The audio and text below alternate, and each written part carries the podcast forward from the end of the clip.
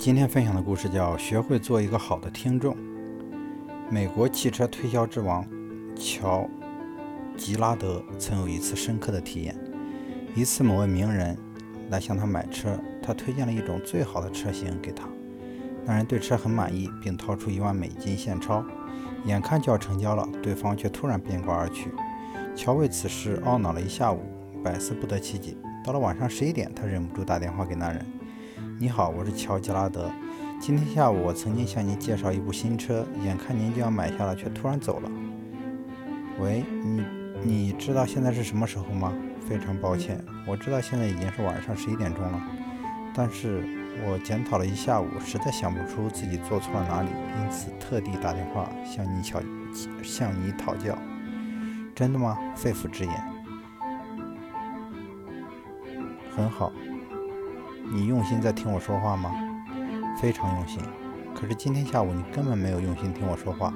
就在签字之前，我提到我的吉米即将进入密执安大学念医科，我还提到他的学科成绩、运动能力以及他将来的抱负。我以他为荣，但是你毫无反应。乔不记得对方说过这这些事，因为他当时根本没有注意。乔认为已经谈妥了那笔生那笔生意。他不但无心听对方说什么，反而在听办公室另外一位推销员讲笑话。这就是乔失败的原因。那人除了买车，更需要得到一个对于优秀儿子的称赞。卡尔在纽约出版商格林格林博所主办的一个晚宴上，遇见了一个著名的植物学家。卡尔从前，卡尔以前从没有跟植物学家交谈过。卡尔发现他很有意思。卡尔专注地坐在椅子边，倾听他谈论大麻、印度以及室内花园。他还告诉卡尔有关马铃薯的一些惊人事实。卡尔自己有一座室内花园，他真好，耐心地教卡尔如何解决植物生长的一些难题。几个小时过去了，午夜来临了，卡尔向每一个人道了别，走了。那位植物学家。接着转向他们的主人，说了几句赞美卡尔的话，说他是最有意思的人。他最后说，卡尔是有，卡尔是一个最有意思的谈话家，一个最有意思的谈话家。卡尔他几乎没有说过什么话。如果卡尔要说话而不改变主话题的话，他也说不出什么，因为卡尔对植物就像对企鹅解剖一样，一窍不通。但是卡尔做到了这点，专心的听讲，因为卡尔真诚地对他的谈话感兴趣，而他能够感觉到这一点，自然这使他高兴。专心、专心地听别人讲话，是我们所能给予别人最大的赞美。杰克·乌弗在《陌生人在爱中》里写道：“很少人经得起别人专心听讲所给予的暗示性赞美。”卡尔不只是。专心听他讲话，卡尔还成于嘉许，宽于称赞。一个商业性会谈成功的秘密又是什么呢？根据那位和蔼的学者查尔斯·伊里特的说法，成功的商业性会谈并没有什么秘密。专心的注意那个对你说话的人是非常重要的。再也没有比这个更有效。显而易见，你不必先上四年的哈佛大学才能知道这一点。不过大家都知道，有些商人会租借昂贵的地方，干练地购进他们的商品，把商店装潢得漂漂亮亮的，花了大量的广告费，却用了一些不懂得听别人说话的店员。那些店员打电打断客户的说话，跟人家争执，给人难堪，这样只会把客户赶走。以莫顿的经验为例。他叙述了他的一段经历。他在新泽西新泽西州纽瓦克市的一家百货公司买了一套西装，结果这套西装令他很不满意，上衣褪色，弄脏了他的衬衣领子。他把西装送回店里，找到了当初卖给他的那位店员。他试着把情形说出来，但被店员打断了。那位店员说：“这种西装我们卖了好几件，你是第一个抱怨的人。”这是他所说的话。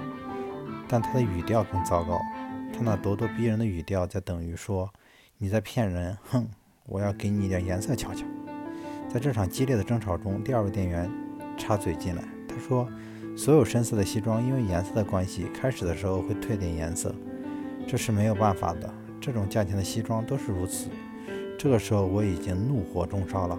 莫顿先生在讲述这件事的时候说：“第一个店员对我的诚实感到怀疑，第二个暗示我买的低级货，我火大了。我正想叫他们滚到地狱的时候，突然间服装部的经理走了过来，他很有一手。”他把我的态度整个转变过来，他是一个愤怒的人变成一名我满意的顾客。下面就是他所做的：第一，他从头到尾听我把事情叙述一遍，没有说一句话；第二，当我说完的时候，那两个店员又提出了他们的说法，他却以我的观点跟他们争辩起来。他也不止指出我的领子显然是没是被那套，他不止指出我的领子显然是被那套西装弄脏了。还坚持说，该店所卖的东西必须令顾客感到百分百的满意。第三，他承认自己不知道什么毛呃不知道毛病出在什么地方。他对我很干脆地说：“你要我怎么处理这套西装呢？我按我完全按照你的意思做。”就在几分钟前，我还准备叫他们收回这套该死的西装，但这时我却回答：“我只要你的忠告。”我要你知道这种事情是否是暂时的，以及是否有什么补救的办法。他提议我再穿一个星期看看，如果那个时候你还不满意，再带来，我们再换一套你满意的。很抱歉给你带来这么多麻烦。我满意的走出那家商店，那套西装穿了一个星期后，没有什么问题发生，于是我对那家百货店的信心又完全恢复了过来。难怪那位经理是服务部的主管。至于他的两名下属，他们将永远……我本来要说他们将永远只能当个店员而已，不，他们可能会被降到包装部去。他们在那儿将永远没有机会接触到顾客。伊萨克·马克森可能是世界上一等一的、世界上第一等的名人访问者。他说，许多人不能给人留下很好的印象，是因为不注意听别人讲话。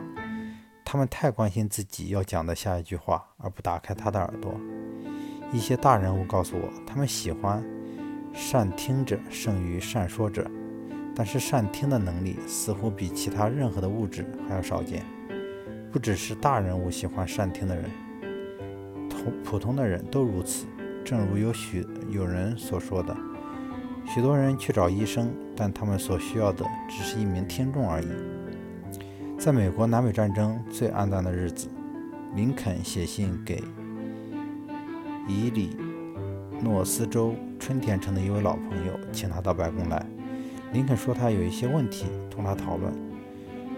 这位旧邻到白宫来了，林肯跟他谈了好几个小时，探讨关于发表一个声明解放黑奴是否可行的问题。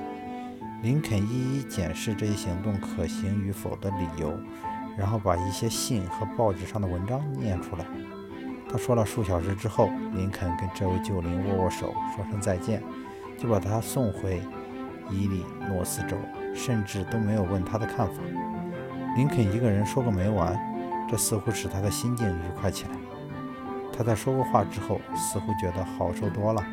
那位老朋友说：“林肯并不是要别人给他忠告，他所要的。”只是一个友善的、具有同情心的听众，以便解脱自己的苦恼。